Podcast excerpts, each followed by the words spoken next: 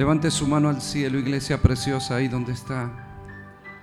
Y en este ámbito de adoración diga conmigo, Señor, en esta noche mi corazón está dispuesto para tu palabra.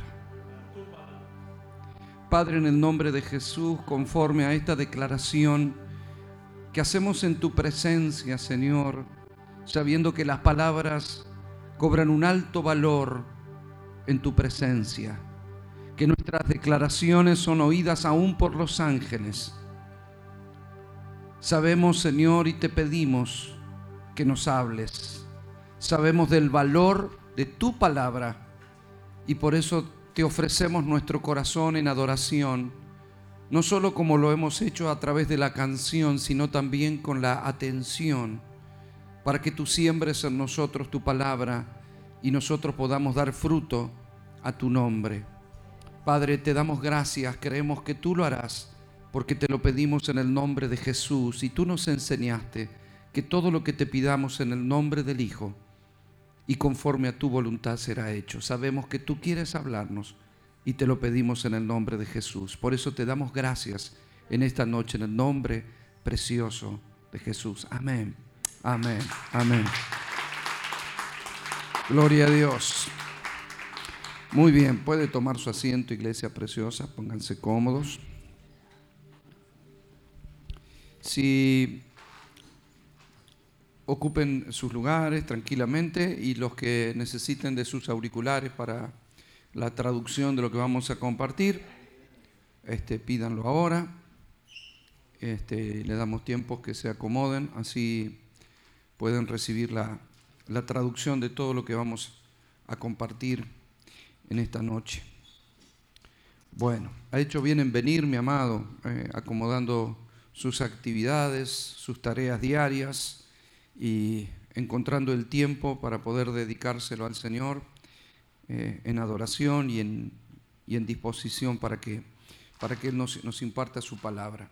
Eh, para comenzar, quiero recordarles algo que les dije el miércoles. Recuerden ustedes que estamos hablando de gobernando nuestra herencia y que los mensajes de una forma u otra están encadenados en el sentido de la expansión del entendimiento de una idea de Dios. Entonces, por más que sean dados en diferentes días, este, por más que hagamos hincapié en distintas cosas, eh, el mensaje apunta a que podamos entender algo que Dios nos quiere decir. ¿no?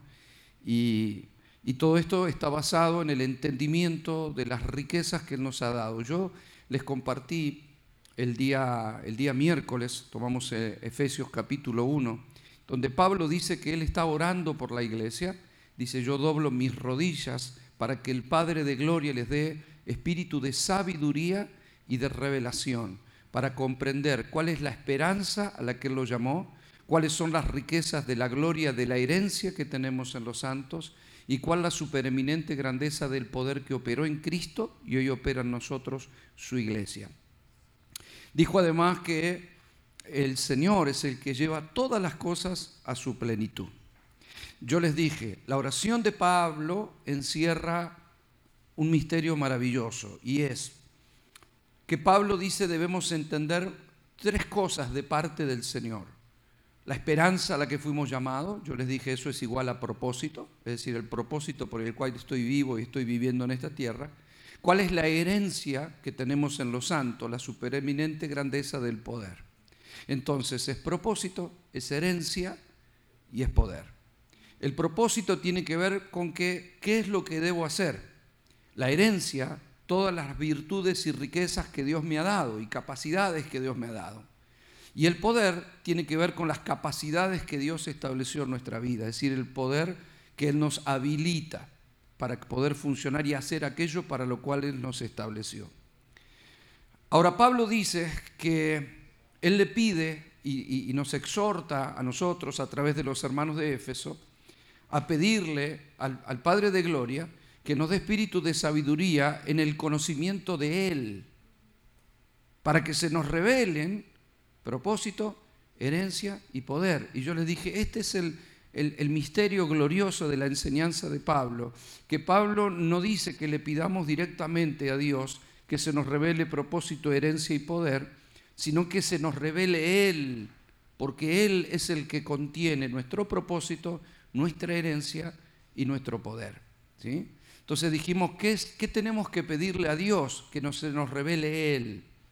Luego lo llevé a otro pasaje de Efesios, en donde dice lo mismo, en el sentido de que Pablo estaba orando por los hermanos en Éfeso y nos exhorta a través de ellos a orar a Dios para poder recibir sabiduría y entendimiento. Y él dice, para que sean fortalecidos en el hombre interior por su espíritu, para que seamos plenamente capaces de comprender la anchura, la longitud, la profundidad, la altura y de conocer el amor de Cristo que sobrepasa todo conocimiento.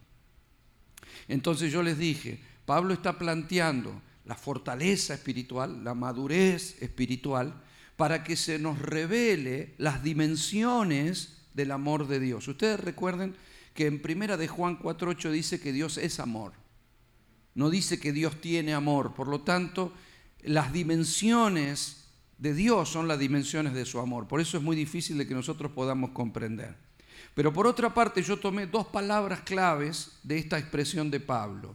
Porque él dice que nosotros debemos conocer el amor de Cristo que, que sobrepasa todo conocimiento. Entonces decimos, ¿cómo? Me dice que tengo que conocer, pero lo que tengo que conocer sobrepasa todo conocimiento. Y yo les dije, la palabra griega que se utiliza acá es epignosis y egnosis. ¿Cuál es la diferencia de estas palabras griegas? Que epignosis quiere decir conocimiento experiencial, o sea, el conocimiento a través de la experiencia. Y sin embargo, eh, la palabra egnosis, sin la P adelante, lo que significa es el conocimiento intelectual de algo, la información de algo. Por ejemplo, si yo leo las historias de Jesús, yo puedo aprender de la vida de Jesús, pero puede que no lo conozca. Los que hemos conocido a Dios, hemos tenido una experiencia con Dios, sabemos la gran diferencia entre conocer la historia de Jesús y haber tenido un encuentro con Él. ¿Sí? Es decir, eh, yo les di un ejemplo de que usted puede conocer a una persona famosa porque lee su biografía, porque sabe lo que hizo, cuáles son sus virtudes, de un deportista, de un cantante, de un artista. Usted conoce todo de su vida, porque lee en las revistas, pero tal vez nunca lo tuvo enfrente. Nunca charló, nunca se sentó a comer, nunca estuvo con esa persona. O sea, todo lo que sabe lo sabe por una revista. ¿Ve? Entonces, todo lo que yo sé no lo debo saber por esto, esto me dice parte a mí de Dios, pero lo más valioso son mis experiencias con Dios, mi comunión con Dios, las vivencias con Dios. Y yo les dije, Dios se nos debe revelar a través de las diferentes circunstancias, en la salud como en la enfermedad, en la abundancia como en la escasez, en una crisis como en una buena noticia o en un tiempo de bendición. Es decir, Dios se nos va revelando en la vida a través de las diferentes circunstancias, a través de las diferentes experiencias. Dios se va revelando, Dios va, al, poder vivir con Dios lo empezamos a ver en todo lo que hacemos. Antes no lo veíamos porque estábamos en tiniebla, pero dice que Dios se revela a través de su creación. Por lo tanto, a Dios lo podemos ver en la sonrisa de un niño o en, la naturaleza, en los animales, en el cielo, en las cosas que, vemos a diario, el Señor se nos va revelando. Esa es la revelación de Dios a nuestra vida. Es más, yo le dije, Dios también se revela en las experiencias de nuestros hermanos. Cuando usted me cuenta un testimonio de algo que hizo con Dios, yo digo, wow, qué maravilloso que es el Señor. ¿Ves? Se me revela un poco más de Dios. ¿Sabe? Le doy un ejemplo. Cuando eh, mi papá vivía, hay cosas que yo no, no supe de mi papá. Pero cuando mi papá falleció, amigos de mi papá me contaron cosas que hizo mi papá que yo no sabía y se me reveló un poco más ciertas cosas que hacía mi papá y nunca había dicho. Es decir, hay gente que se me acercó este, después de su muerte y me dijo, tu papá me ayudó en esto, tu papá hizo esto, tu papá, y yo digo, wow, nunca dijo nada, no sabíamos nosotros que él había hecho determinada cosa. Entonces, ¿eso qué es? Una revelación de las experiencias de una persona, y vos decís, wow, qué bueno lo que hizo, ¿no? Eso, eso nos pasa en la vida. Fíjese que usted puede tener muchos años de casado y aún así tu esposa o tu esposo te sigue sorprendiendo con cosas, ¿no? O decir, no, yo pensé que me iba a decir que no, me dijo que sí. O sea, nos seguimos sorprendiendo porque la revelación se produce a través de las experiencias. ¿eh? Cosa diferente es con un ser que no está vivo o con algo que no está vivo. Por ejemplo, a ver, este, yo he viajado a otros lugares y, no sé, vi el Arco de Triunfo en París. Ya está, ya lo vi, me saqué una foto, está ahí, si voy el año que viene va a estar igual.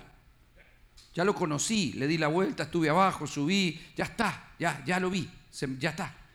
Sin embargo, un ser vivo todos los días tiene una manifestación diferente, una expresión diferente, eh, algo. No si te preparé esta comida porque sé que te gusta, sí, pero hoy no quiero comer. Tengo ganas de comer otra cosa. ¿Verdad? Somos así. O sea, los seres humanos tenemos, al ser vivos, tenemos diferentes ideas, diferentes expresiones. Yo quiero decirle que Dios está vivo.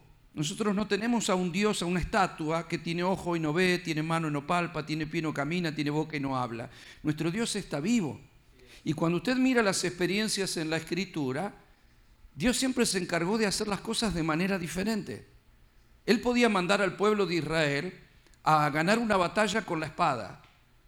También los podía mandar una batalla cantando una alabanza. A veces los mandaba a la batalla tocando trompeta. A veces los mandaba a la batalla con teas encendidas. A veces los mandó a la batalla haciendo pozos en el piso. Y uno dice, ¿por qué? Es, como si Dios pensara, hoy lo voy a hacer de otra manera. ¿eh? Jesús también hacía lo mismo. Jesús podía sanar tocando a alguien, lo podía sanar por una palabra, lo podía sanar tocando dos veces, lo podía sanar escupiéndole, lo sanó a uno escupiendo el barro, haciendo barro y poniéndole. O sea, él podía hacer diferentes cosas. Los seres humanos tratamos de encasillar a Dios y decimos, no, Dios no hace eso. Dios hace lo que quiere. Y aquí dice, sí, pero Dios es el mismo ayer, hoy, por los siglos. Sí, pero sigue haciendo cosas diferentes. Yo soy el mismo desde que nací y hago otras cosas que antes no hacía.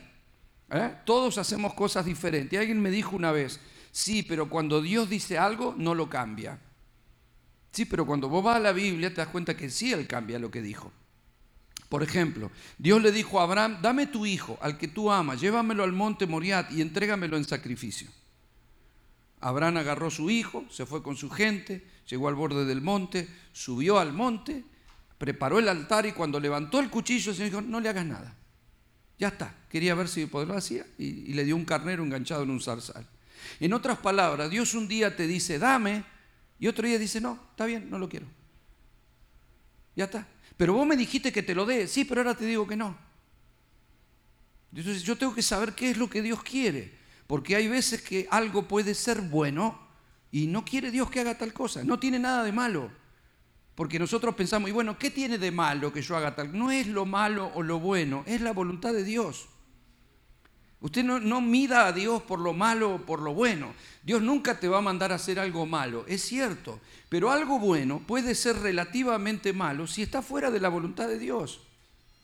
Yo no sé si les conté en una ocasión, pero había una, una familia en la congregación que nosotros pastoreábamos que estaba pasando una situación económica difícil. Venían ellos venían de conflictos y venían de conflictos. Entonces, bueno, yo como pastor, sabiendo que esas personas estaban pasando conflictos, agarré y, fui y compré mercadería. Puse la mercadería en el baúl de mi auto y fui a la casa a llevarles la mercadería. Cuando yo estaciono en la casa y abro el baúl para sacar la mercadería, el Señor me dice, ¿qué haces? No, yo estoy tratando con ellos, no te metas. Cerré el baúl y me fui para mi casa y me dije, a ver, si Dios está tratando con ellos, yo no me tengo que ir a meter. Ahora yo podría decir, ¿qué tiene de malo traerle comida? Nada, hay veces que Dios te manda a llevarle comida a alguien. Pero hay veces que te dice, no, yo estoy tratando con esa gente, no te metas. Entonces, tengo que saber que algo bueno puede ser relativamente bueno o se convierte en algo malo si Dios no lo quiere. Alguien me podría decir, pastor, quiero abrir un, determinado negocio.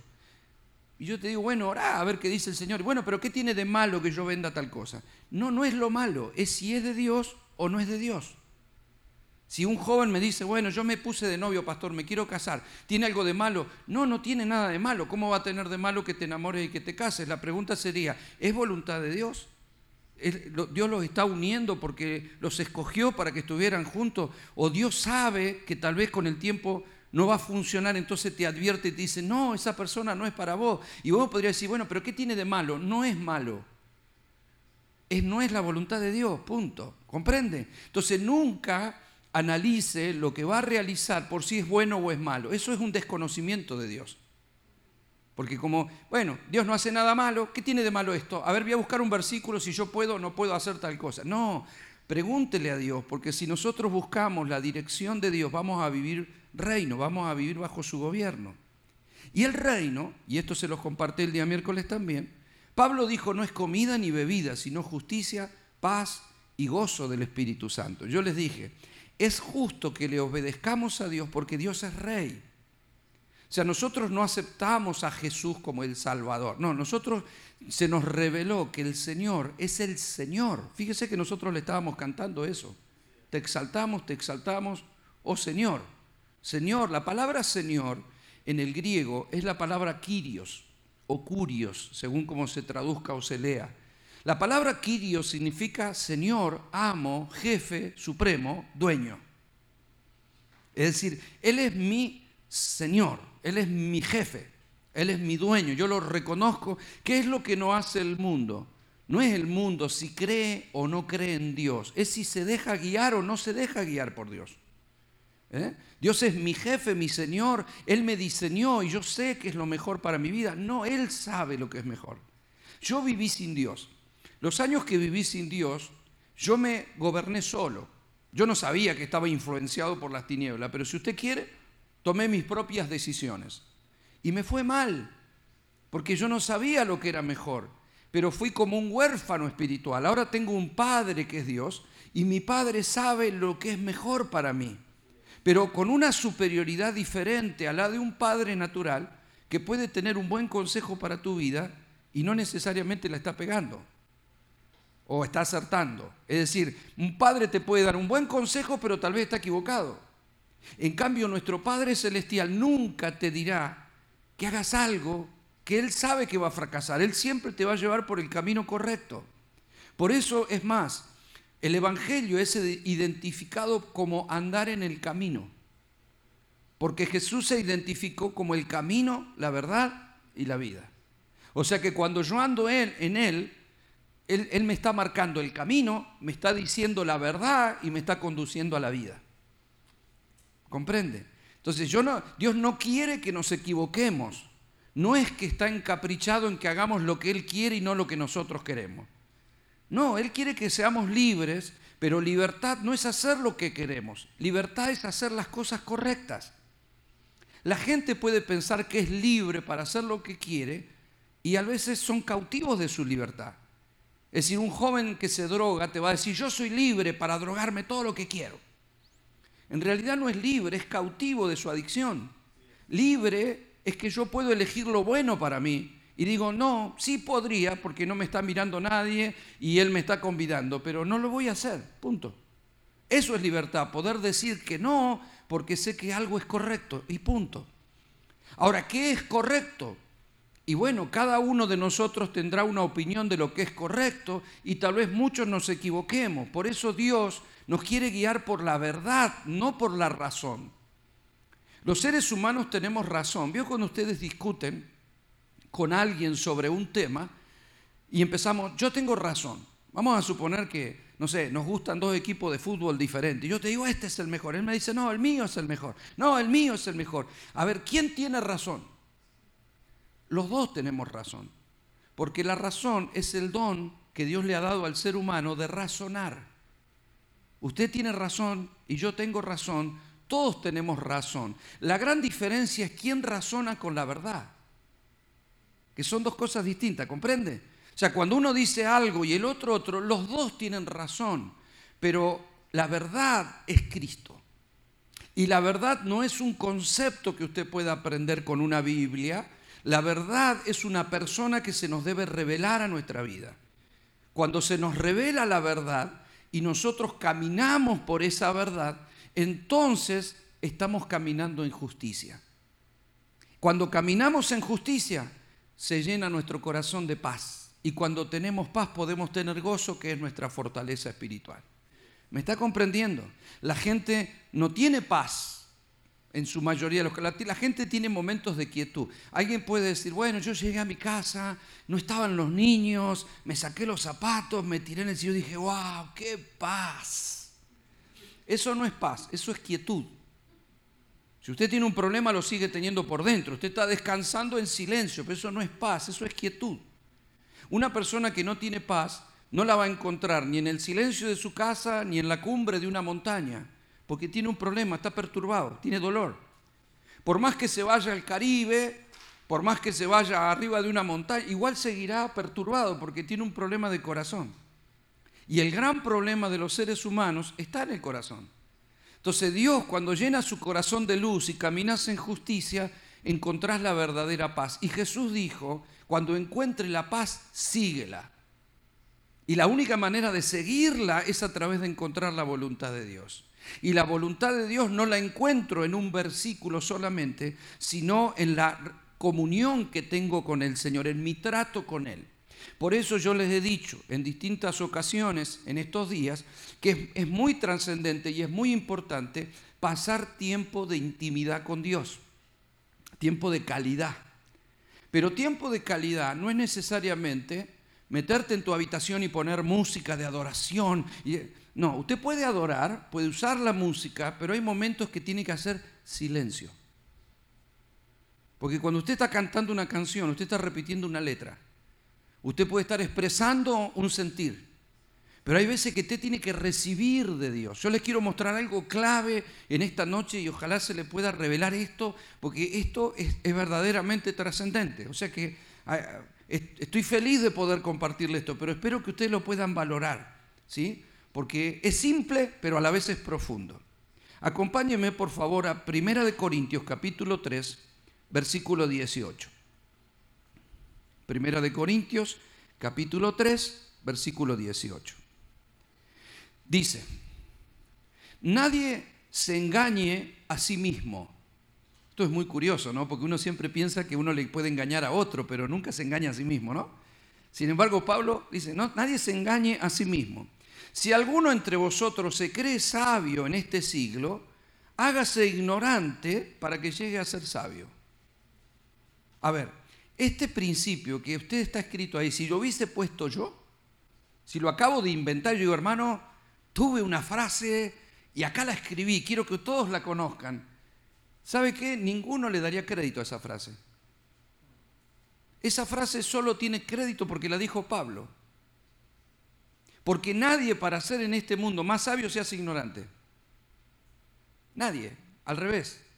Nosotros decimos, no seas ignorante, estudia, ¿verdad? O sea, llenate de conocimiento, de información, para que no seas ignorante. Pablo dice al revés, nadie se engaña a sí mismo. Si alguno entre vosotros se cree sabio en este siglo, hágase ignorante para que llegue a ser sabio. ¿Qué está queriendo decir Pablo? Pablo no está hablando de la sabiduría intelectual.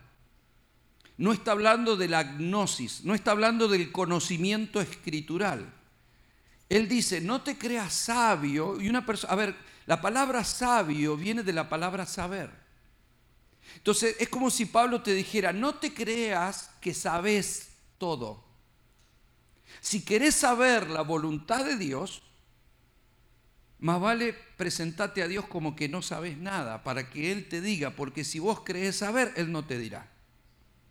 Si yo dijera, hermano, llevo muchos años enseñando, yo me sé la Biblia, yo me la sé toda, olvídese, se me traba la revelación, porque yo me tengo que presentar ante Dios como alguien que quiere aprender, como un niño que tiene un corazón diciendo, Señor, yo no veo todo, tengo mucho por saber, yo no sé todo, no conozco todo, yo necesito, apenas, apenas me, he mojado con las olas del mar. El mar es tu conocimiento. Y yo apenas me he bañado en la playa, en la orilla, con las olitas. Mires, así es de profunda la palabra del Señor. Si yo, si me presento en la vida ante Dios como el que sé, se me traba. Pero si yo me presento ante Dios en dependencia, Señor, necesito saber. Fíjese que una de las características de las personas es creer que saben un poco de todo. No, no, cada uno te da opinión y sabe lo que es mejor. Eh, el problema es que uno no puede actuar así con Dios. Yo no sé algunas cosas que Dios quiere para mí, necesito averiguarla. Necesito cada día saber si estoy haciendo bien o si estoy haciendo mal, si Dios quiere que vaya por acá o por acá. Tengo que saber, yo necesito, yo no sé, Señor, lo que tú digas, yo quiero ser guiado por el Espíritu. En San Juan capítulo 16 dice que el Espíritu Santo nos guía a toda verdad y justicia y nos hará saber las cosas que han de venir. Antes de conocer a Cristo, algunos iban al, al, que tira las cartas, al tarot, a ver que le adivine el futuro, o leían el horóscopo. Nosotros tenemos a Dios y Dios es el que conoce el futuro. Él sabe lo que es mejor para mí. Y yo quiero que Él guíe mis pasos, que Él enderece mis veredas. Yo quiero que Él me corrija, yo quiero que me lleve por camino de justicia. ¿Me está comprendiendo, iglesia preciosa? Bien. Dice el verso 19, porque la sabiduría de este mundo, ves que Él no está hablando de la sabiduría espiritual, está hablando de la sabiduría intelectual. La sabiduría de este mundo es insensatez para con Dios, pues escrito está, Él prende a los sabios en la astucia de ellos. Este, este, esta misma carta en el capítulo 1, ¿sabe lo que dice Pablo? Que Dios ha enloquecido la sabiduría del mundo. O sea, ¿qué quiere decir un loco? ¿Qué es un loco? Si usted lo busca en el diccionario, un loco es alguien carente de juicio. No puede caminar en justicia alguien carente de juicio. Entonces, ¿qué es un loco? Alguien carente de juicio. ¿Por qué Dios lo considera así? Bueno, porque este mundo es raro en la sabiduría. El hombre ha crecido mucho en la ciencia, pero no ha crecido la moral. Y mientras que el hombre parece cada vez más inteligente, se comporta cada vez más estúpidamente. Mire, yo cuando estuve en Francia ahora, me dicen, vas a ver un montón de ratas, porque hay muchas ratas en muchos lugares subterráneos y la ciudad está infectada de rayas. Pero nadie puede matar las ratas, porque es un delito. Entonces te pueden cobrar de 8 mil dólares y si vos matás más de una rata, hasta 50 mil dólares si matás una rata. Pero si querés abortar a tu hijo, te paga el gobierno. O sea, dígame si hay una lógica.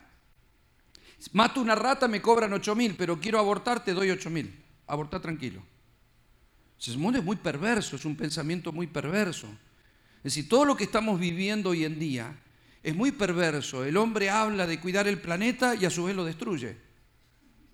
Es incoherente. Lo estamos destruyendo más que nunca, pero hablamos de cuidarlo. Se habla de cuando yo era chico no se hablaba de ecología. No se hablaba de cuidar el planeta. Nadie nos enseñaba eso. Pero nadie nos hablaba, por ejemplo, de la comida light, la comida este, buena, la comida eh, biológica, la comida... Nadie nos hablaba de eso, pero comíamos más sano que ahora. Nosotros comíamos tomate y eran tomates de verdad. Ahora no sabes qué estás comiendo. Es un engendro inventado en algún lado. Esa es la carne sintética, una cosa que uno sabe qué es. Parece carne, pero no es carne. Ah, pero por otro lado te pongan, coma sano, coma sano. Y vos decís, no entiendo, o sea, qué contradicción, ¿no? O sea, y por otro lado, cuidemos el planeta y, y lo estamos destruyendo más que nunca. Entonces, toda esa incoherencia del ser humano es porque el hombre se cree cada vez más inteligente y a su vez cada vez más necio. O sea, inventa una nave espacial para ir al, espacio y, tenemos gente a dos cuadras que se están muriendo de hambre. En todo país hay gente tirada en la calle muriendo de hambre. Hay un gran porcentaje de la población mundial que muere diariamente por hambre, inanición. En muchos países del mundo hay gente que hoy murió de hambre. O sea, ¿de qué estamos hablando? ¿Ese es un ser más inteligente? No, la verdad que no. No, no, nos sorprende, nosotros vemos en, un canal de televisión, hay un, hay un, flaquito africano con la pancita así, con las moscas en la cara, y dice, ay, cambia, cambia, cambia lo otro que a mí esto me, me, molesta. Entonces nos entusiasmamos con el contrato que hizo algún jugador que le van a pagar 500 millones de dólares. ¡Fua! Y hemos perdido la sensibilidad de ver que el niñito se está muriendo de hambre y no, no nos conmueve. No, no nos conmueve.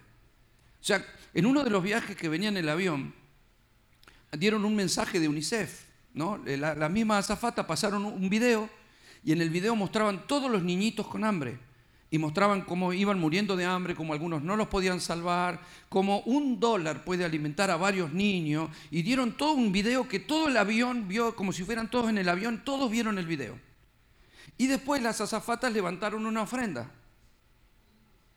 Pasaron con una bolsita de UNICEF, si alguien quería aportar, y yo vi que recorrieron todo el avión y volvieron, y le voy a ser sincero, vi uno que había puesto un dólar.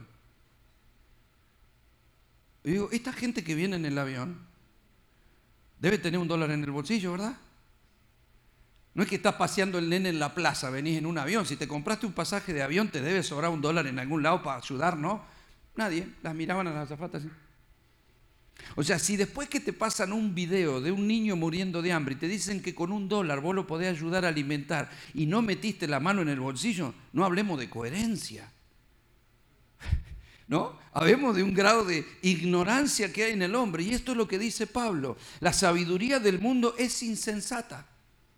No tiene sensatez. Está más inteligente para usar una computadora, pero está menos, más tonto para algunas cosas. Dice, Él prende, el Señor, a los sabios en la astucia de ellos. Y otra vez, el Señor conoce los pensamientos de los sabios que son vanos. ¿Sabe lo que significa vano? Inútil son vanos, son vanidades, inútil. Y dice, así que ninguno se gloríe en los hombres, porque todo es vuestro, y acá hay algo trascendente, todo es vuestro, sea Pablo, lo dice él mismo, sea Pablo, sea Apolos, sea Cefas, sea el mundo, sea la vida, sea la muerte, sea lo presente, sea lo porvenir, todo es vuestro y vosotros de Cristo y Cristo de Dios. Wow. Si todo es nuestro, a ver, yo no necesito que Pablo sea mío o que Apolo sea mío o que Cefa sea mío. ¿Qué estaba queriendo decir ahí? Estaba, estaba queriendo decir que tanto Pablo como Apolo o como Cefas, o sea, Pablo, de alguna manera, lo que escribieron o lo que dijeron es para nosotros. Ya. Pablo se dio a sí mismo a través de las cartas todo lo que Él entregó es vuestro. Eso es lo que está diciendo Pablo. Es tuyo. Yo te estoy compartiendo algo que estaba dentro mío, pero es tuyo. Hacelo tuyo. Ya, ya, nada es nuestro, pero todo es nuestro. Así que es de todos. Compartilo. Ahora, lo maravilloso de esto es que el mundo, la vida, la muerte, el presente y lo porvenir, y todo es nuestro. ¿Qué quiso decir Pablo con esto? Amado, cuando nosotros vivimos en el nuevo pacto, vivimos en la persona de Cristo. Y eso es lo que Pablo está remando en todas las cartas de que nosotros se nos revele Cristo, que lo conozcamos a Él, que conozcamos sus dimensiones, que entendamos a Cristo, que se nos revele la voluntad de Cristo. En todo momento Pablo pide revelación, sabiduría, entendimiento y conocimiento, ¿sí o no?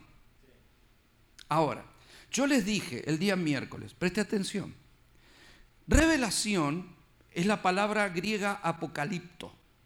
Apocalipto significa correr el telón. Eso es lo que significa. De ahí es donde surge la palabra Apocalipsis, del libro de Apocalipsis o el, libro de revelaciones en la, la otra Biblia. Entonces, ¿qué es una revelación? Es correr un telón, correr el velo. De ahí surge la palabra, es correr el velo. Y yo les dije, si acá tuviéramos una obra de artistas, una obra de teatro que van a hacer, y tenemos aquí un telón, un velo, todos podríamos estar sentados acá, pero no logramos ver lo que está ahí. Es más, para que usted imagine, ve eso que está ahí escrito. Si acá hubiera un telón, ninguno de nosotros podríamos ver lo que está escrito ahí. ¿Me va siguiendo? Si corro el velo, entonces sí podemos leer lo que dice ahí. Eso es revelación. Revelación de qué? De Cristo y de su voluntad. Ahora escuche bien, fíjese esto. Revelación no es algo que Dios te da, es algo que Dios te quita. Y esta sí que no la escuchaba, ¿eh? Revelación, se lo vuelvo a repetir, revelación no es algo que Dios te da, es algo que Dios te quita. ¿Cómo, pastor? es que Dios tiene que quitar el velo. No dice te daré revelación, Él va a quitar el velo porque la revelación está en la persona de Cristo y usted y yo ya tenemos el Espíritu Santo. El Espíritu Santo ya sabe todo. Los velos están en el corazón. Segunda de Corintios capítulo 3 dice que los judíos hasta el día de hoy, cuando leen las escrituras, tienen un velo en el corazón. Y dice que el velo se quita por Cristo. Es decir, ellos leen la Biblia y no logran ver a Cristo.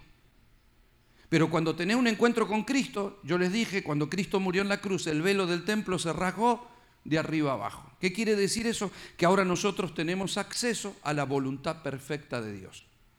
¿Me va siguiendo hasta ahí? Ahora escuche bien esto, escuche. Vamos a suponer que yo quiero emprender un negocio. ¿no? Quiero hacer un negocio. Pero yo no sé si es voluntad de Dios o no que yo haga eso. Tengo un emprendimiento, surgió una idea. Hablábamos con mi esposa, tuvimos una idea y decimos, ¿qué hacemos? ¿Invertimos nuestros ahorros en eso o no? Yo quiero hacer la voluntad de Dios, igual que ustedes. Entonces, yo le puedo decir, pastor, ¿qué le parece? Y me va a decir, no sé, hermano, orá, orá a Dios, no sé, que Dios te guíe, porque, no sé, si no lo voy a poner porque él se le ocurre y él opina, no, debe ser bueno, metete. No sirve eso. ¿Qué es lo que Dios quiere? Ahora, imaginen que aquí no hay una obra de teatro, aquí adentro está la respuesta. ¿Dónde es eso? En mi espíritu. Dios ya sabe lo que, si tengo que no tengo que invertir eso, ¿sí o no? Ahora imagine que aquí hay un velo. Y en esa pared dijera, sí Osvaldo, invertí ese dinero. Yo digo, Señor, ¿es tu voluntad o no es tu voluntad? Revélame, Señor, tu voluntad. Y no sé si Dios quiere. Yo necesito que Dios quite el velo para que yo pueda leer que ahí atrás dice, sí, Osvaldo, invertí. O no, no hagas eso. ¿Me está comprendiendo? Ahora lleve todo esto al escenario de su vida. Es decir, ¿dónde está esta plataforma? Ese es mi corazón. ¿Dónde está la respuesta? En el Espíritu Santo. Yo digo, Señor, no sé si es tu voluntad. Necesito que me lo reveles. ¿Qué necesito? Que Él quite el velo de mi alma para que mi alma, mi entendimiento pueda comprender lo que ya mi espíritu sabe. A ver, usted tiene el Espíritu Santo dentro, ¿verdad? Bueno, ¿el Espíritu Santo sabe lo que es mejor para usted? ¿Sabe todas las decisiones que usted tiene que tomar? ¿Sabe todas las respuestas? ¿Conoce toda la Biblia? Claro si la inspiró Él. ¿Él sabe todo? Quiere decir que todo el conocimiento, toda la sabiduría y toda la revelación está dentro tuyo. ¿Y por qué no la sé? Porque esto se le tiene que revelar lo que está dentro de mí. ¿Dónde está el velo? En el corazón. Entonces revelación no es algo que me cae de arriba. Estamos cuando nosotros decimos, oh Señor, tócame. Dios te dice, ¿dónde quieres que te toque si yo habito dentro tuyo? Nosotros somos morada de Dios en el Espíritu. Ahora diga, Dios habita dentro mío. Diga conmigo, Él sabe lo que tengo que hacer mañana. Curiosamente yo no. Es muy curioso que yo no sé si tengo que hacer algo y Dios que habita dentro mío sí lo sabe. Entonces, ¿qué hago yo? Oro, Señor, muéstrame tu voluntad. ¿A dónde está su voluntad? Adentro mío. Él habita mi corazón, ¿sí o no? ¿Habita el suyo? Sí, dentro mío. ¿Y por qué no sé? No sé, estoy esperando que venga un profeta, que alguien me dé una palabra. Si alguien recibe la dirección, hágamelo saber. Y yo le pido a ustedes que ustedes sepan qué es lo que Dios quiere que yo haga. Qué curioso, porque en realidad la respuesta está dentro de mi corazón. Pero es como si estuviera la respuesta escrita en la pared y acá hubiera un velo. Está, pero no lo sé. Yo necesito que se corra el velo para entender lo que está en mi espíritu. Cuando yo quiero preparar un mensaje, ¿qué hago? Yo me puedo llenar en la Biblia, leer versículos, aprender historia. El que escribió esto, que inspiró todas las escrituras, Porque dice, todas las escrituras son inspiradas por Dios, útiles para corregir, eh, redarguir o instruir en justicia. ¿Quién las escribió? Las inspiró. El Espíritu Santo. ¿Dónde habita el Espíritu Santo? Dentro mío. Si yo quiero un mensaje que venga del Espíritu, ¿qué tengo que hacer? Silencio y tratar de entender lo que ya está dentro de mí. Y si Dios quiere que yo les predique, más vale que va a venir de acá, acá tiene que llegar, nada más. Mire qué cortito el camino. De acá, acá. O sea, en Argentina decimos, te tiene que subir el agua al tanque. Nada más, ya. O sea, te tiene que llenar el depósito. ¿Ve? Oh Señor, no sé qué hacer. Él tiene la respuesta, ¿sí o no? ¿A dónde está? Y vos no sabés qué hacer acá. Acá yo no sé qué hacer y acá tengo la respuesta. Entonces, ¿por qué la voy a ir a buscar en la historia de Moisés? ¿Por qué voy a esperar que venga un profeta para que me diga, así dice el Señor? Yo les dije el otro día, yo creo en lo profético, pero lo profético es una confirmación de algo que está en tu espíritu. Es una cuestión lógica. Nunca un profeta me hablará de parte de Dios algo que ya no esté dentro de mí. Si yo tengo el Espíritu Santo, ¿y quién te habló a través del profeta? El Espíritu Santo. ¿Y dónde habita Él? Dentro mío. ¿Y por qué me mandó alguien para hablar conmigo? Porque como yo no lo escuché de acá a acá, Él me tuvo que hablar acá. En otras palabras, le tuvo que hablar a mi carne porque en el espíritu no logré entender lo que el Señor quería. Entonces, algunos quieren esa palabra porque lo que quieren es que Dios le hable acá. Si alguien sabe, dígame, yo quiero escuchar la voluntad de Dios. No es acá. La, revelación sube de tu espíritu a tu entendimiento. ¿Me está comprendiendo, iglesia preciosa? Por eso cuando yo les hablo de pasar tiempo de calidad con Dios, de apagar el celular, de apagar la música, de, apagar las actividades, de, quedarse en quietud, no lo llamo hablar. No, la, la Biblia está llena de la palabra meditar. Meditar. Lea los salmos, lo repite continuamente. Meditar. ¿Sabe lo que dijo David? Acostate en tu lecho y callad y sabed que yo soy Dios. O sea, en otras palabras Dios te está diciendo, ¿te querés callar? ahora, nosotros no meditamos como los budistas que se suben a la montaña y dejan la mente en blanco. No, no, meditar es pensar, pero dejar que Dios establezca sus pensamientos y su verdad en mi cabeza.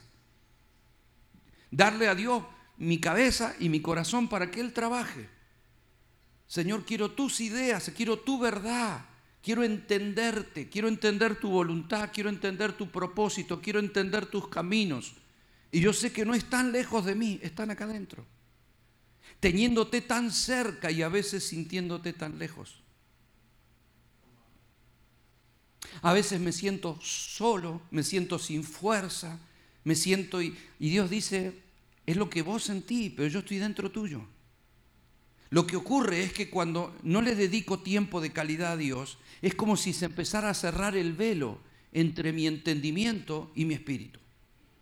Entonces quiero, quiero leer la Biblia, la leo, pero no la entiendo. Quiero preparar un mensaje y no me sale. Quiero escribir un libro y no me baja nada. Quiero hablar algo de y no lo entiendo. O sea, ¿por qué?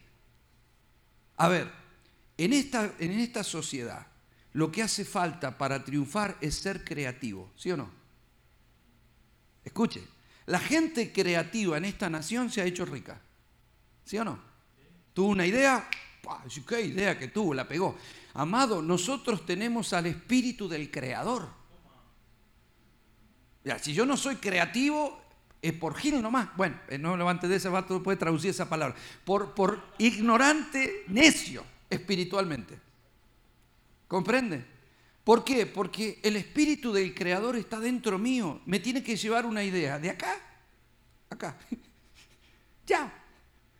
O sea, tengo que entender, se tiene que correr el velo, porque Dios es el que tiene todas las ideas. Pídale una idea a Dios. Ya. Señor, tú tienes todas las ideas, dame una idea. Bájame un diseño. Márcame tus pasos, tu voluntad. Yo quiero andar en tu voluntad. Pero hagamos algo por escucharlo, porque nuestro único problema a veces es no escuchar a Dios, nada más. Entonces, ahora conocemos a Dios, le decimos que es nuestro Señor, pero no nos dirige, porque nosotros hacemos lo que queremos y le pedimos a Dios que bendiga nuestro querer. Entonces yo, a ver, ¿cómo hace mucha gente? Ay, pastor, tuve una idea, me voy a poner a vender lapiceras. Yo le digo, pero le preguntaste al Señor, porque Dios contesta.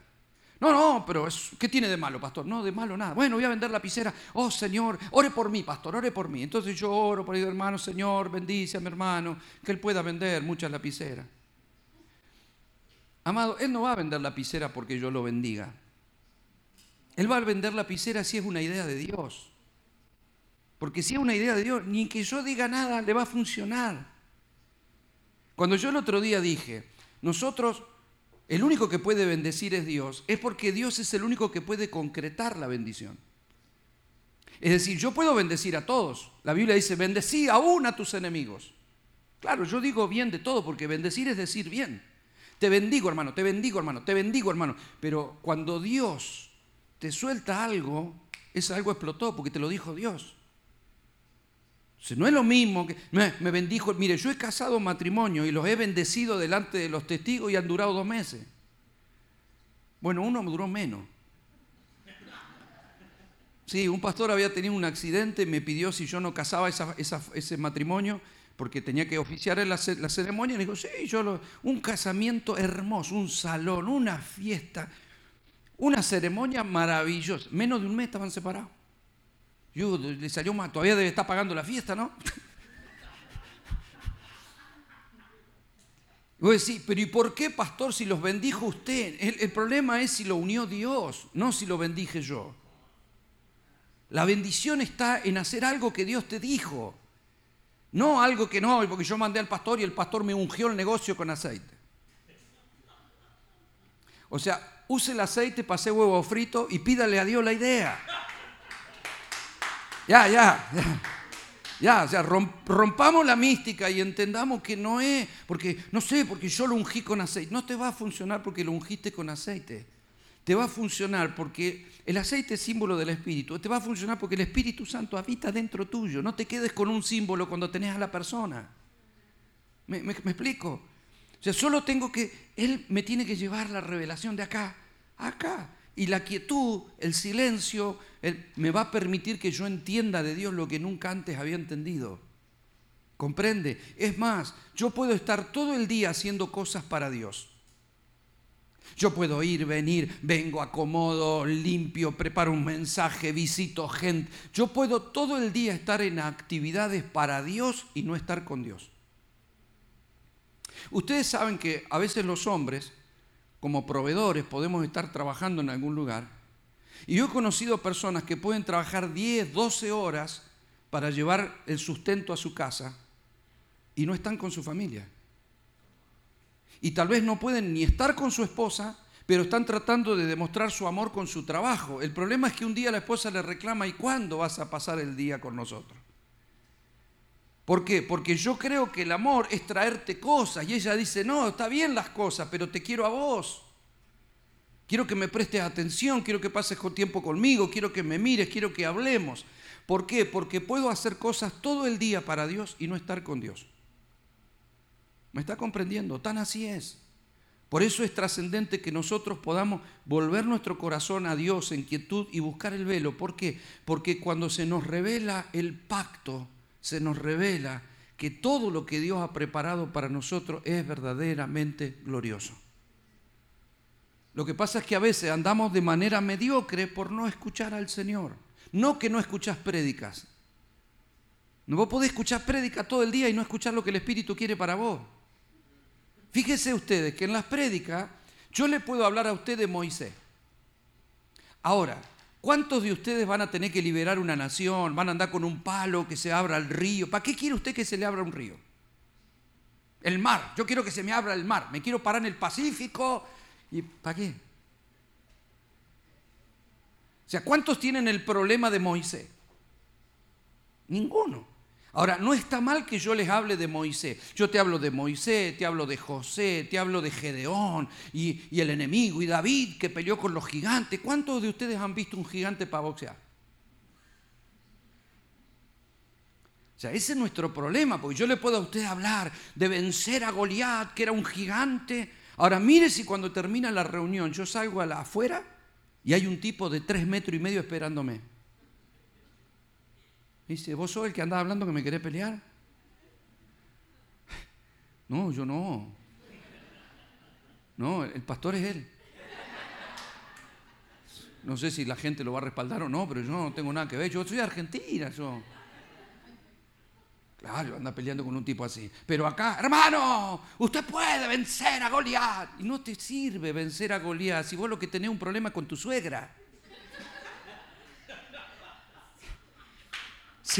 No es Goliat, es tu suegra el problema. Entonces vos no le podés tirar con una onda. No, tendrás que encontrar la estrategia para resolver un problema con tu suegra que no es Goliat. ¿Me está comprendiendo? Tu problema tal vez no lo encuentres en los personajes bíblicos porque ellos vivieron otras circunstancias. Entonces no, no, no podés hacer lo que hicieron ellos, no podés repetir lo que repitieron ellos, pero sí podés encontrar las directivas para tu vida hoy.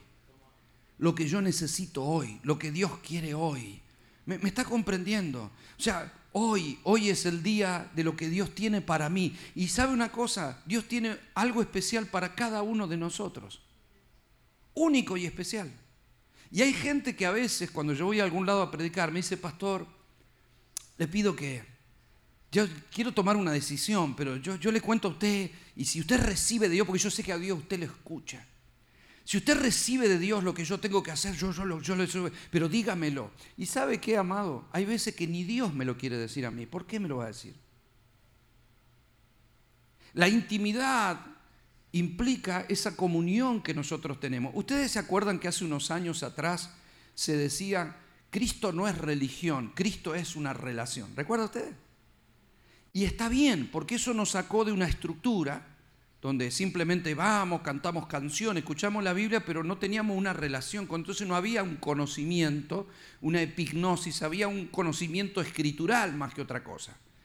Ahora, en realidad esa palabra también se queda corta. Nosotros no tenemos una relación con Dios, nosotros tenemos una comunión con Dios. ¿Cuál es la diferencia? La relación es que nos relacionamos. La comunión es que el que está en Cristo, un espíritu es con Él. Nuestra, la, palabra comunión viene de común unión. ¿Ve? Jesús dijo que Él y nosotros somos uno, igual que Él es uno con el Padre. ¿Ve la diferencia?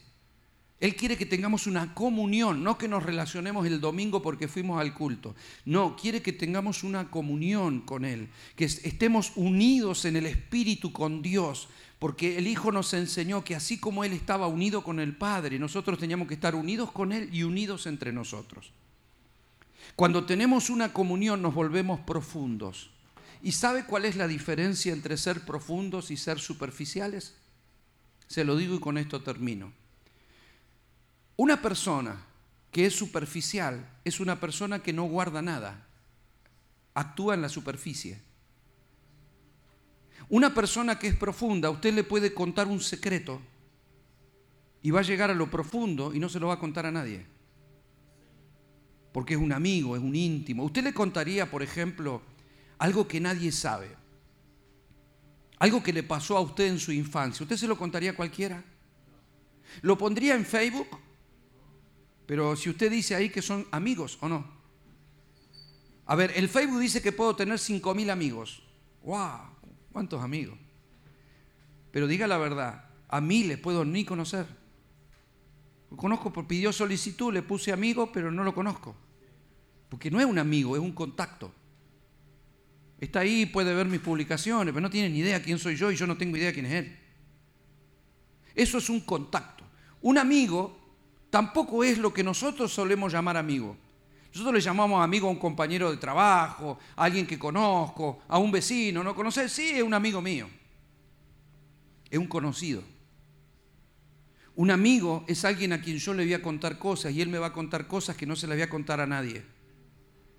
Un amigo íntimo, dice el Señor, es un tesoro, porque es alguien a quien vos le podés mostrar tus tesoros y nunca los va a divulgar. ¿Me está comprendiendo lo que le digo? Dios busca gente confiable, que no se apure a publicar mañana lo que Él te dijo en el secreto. ¿Sabe lo que dijo David en los Salmos? Él dijo, lo profundo llama a lo profundo. Él dijo, la versión escrita en español dice, un abismo llama a otro abismo a la voz de tus cascadas. Todas tus ondas y tus olas han pasado sobre mí. ¿Sabe lo que está diciendo ahí? ¿Qué significa la palabra abismo? Profundo. Lo que está diciendo David es lo profundo llama a lo profundo. ¿Sabe lo que dijo Pablo en la primera carta a los Corintios en el capítulo 1? Que el Espíritu de Dios, dice, trae de lo profundo del Padre y nos lo hace saber. Claro. Por eso dice Dios quiere dar cosas que ojo no vio, ni oído yo, ni ha subido al corazón del hombre, son las que Dios tiene para los que le aman. Ahora, escuche bien, escuche bien. Si nadie lo oyó, nadie lo vio, no subió al corazón de nadie, ¿cómo hace Dios para dármela? porque el Espíritu Santo que habita en mí trae lo profundo del corazón del Padre y me lo hace saber. Es una cuestión de intimidad. No hay intimidad cuando usted no puede hablar con alguien.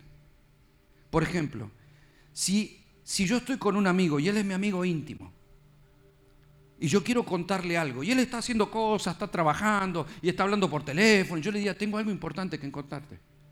Y él sigue trabajando y sigue hablando por teléfono y tiene el partido puesto en televisión. Yo digo, tengo algo importante que contarte. ¿Qué estoy esperando que haga?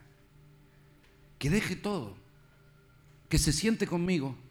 Que apague su celular o que lo, no atienda. Que me mire a los ojos y me diga, contame. Me interesa tu problema. Y yo le abriría mi corazón. Pero yo necesito que él se desconecte de todo. Yo no le contaría un problema mientras que él anda clavando clavo y pintando. Y... No, no, yo necesito que me escuches. Te voy a contar algo muy importante. Dios no le entrega sus perlas a cualquiera. ¿Me está comprendiendo? Si Dios te va a hablar, tiene que ser lo suficientemente trascendente para que apagues todo, para que hagas silencio, para que le escuches, para que le prestes atención, para que le ofrezcas tu corazón y decir, Señor, háblame. Y para que no esté apurado, la unción se espera. Usted a un amigo le puede decir, dale, dale, habla que tengo cosas que hacer, dale, háblame rápido, háblame rápido que tengo cosas que hacer. A Dios no. Con Dios no hay apuro. Yo te espero, Señor. Esto es muy curioso porque si usted quisiera hablar con el gobernador de California, usted pide una cita y no lo atiende. No ahora. Capaz que para el mes que viene te da dos meses, tres meses, si te lo da, habría que ver el motivo, ¿no? Dios sí te atiende las 24 horas del día, pero Él nunca a gente que está apurada. Bueno, dale, dale, dale, dale que se me hace tarde, háblame, háblame que tengo, que hacer un negocio, tengo que tomar una decisión, dale. Esperar, y voy a esperar, y te voy a adorar, y te amo, y te espero, y mi corazón está dispuesto, y estoy dispuesto a escucharte y voy a pagar todo. No quiero hablar con gente, no me llamen. No quiero mirar televisión, no quiero, no quiero poner la canción de nadie. Quiero que me hables, quiero que me hables, quiero que me hables, quiero escucharte. Quiero escucharte, quiero mi corazón quiere escucharte. Amado, es imposible. Mire lo que le digo, que Dios se niegue a hablarle a uno de sus hijos. Porque un padre nunca se negaría a hablar con un hijo, siendo nosotros malos. Si un hijo te pide un consejo, si un hijo te pide hablar con vos, un padre lo atendería, ¿sí o no? Nuestro papá también. Él siempre te atiende, Él siempre quiere hablarte. Él siempre quiere esos tiempos de intimidad, pero es intimidad y respeto. No es, mientras que manejo el auto, yo le dije, ¿eh? mientras que vos me decís. No. Yo si tengo un amigo no le hablo, mientras que va manejando no le contaría una intimidad. Mientras que vamos manejando vamos a hablar de fútbol, vamos a hablar de básquet, vamos a hablar de algún versículo. Pero si te voy a contar algo íntimo, no manejes, no mires el tránsito, no comas, no atiendas tu teléfono, no mires televisión, mírame a mí, porque te estoy contando algo importante. Si esa persona, que es nuestro Padre, es importante para nosotros, hágame caso y se va a sorprender, porque Dios nos está llamando a esa intimidad. Y todo el que le busca siempre lo encuentra. ¿Me está comprendiendo, iglesia preciosa? Póngase de pie, por favor. Quiero que cierre sus ojos ahí donde está por un momento. Solo una vez más, es para no distraernos. Yo deseo cerrar con una oración, mi amado. Si hay algo que yo sé, amado, y estoy seguro, sin haber hablado con muchos de ustedes por esto, yo sé que todos deseamos ser guiados por Dios. Todos deseamos encontrar la voluntad de Dios.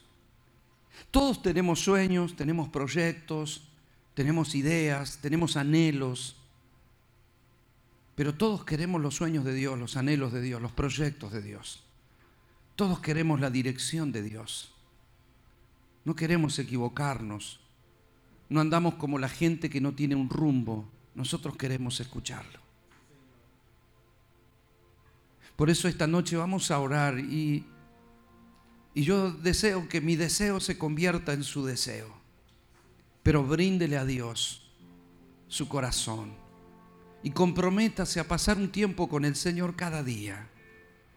Hágalo a la mañana temprano, al mediodía, a la tarde, a la noche, en cualquier horario. Hágalo cuando le quede cómodo. No necesita estar de rodillas, puede estar sentado, puede estar acostado pero esté en su habitación.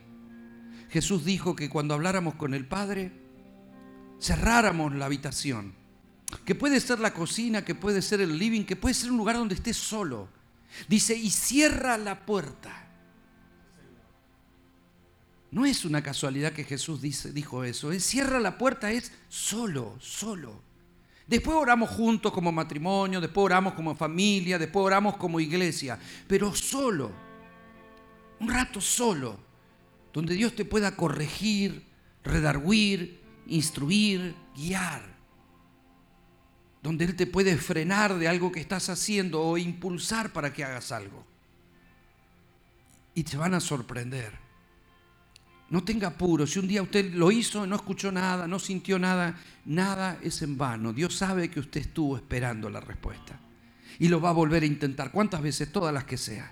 Yo voy a la fuente. A veces no me dice nada, sigo en la fuente, lo espero. Hay días que me siento a escribir, no me baja nada, no me viene nada, lo sigo esperando. Puedo esperar un día, puedo esperar el tiempo que quiera, pero hay un momento que, tac, tac, tac, vino.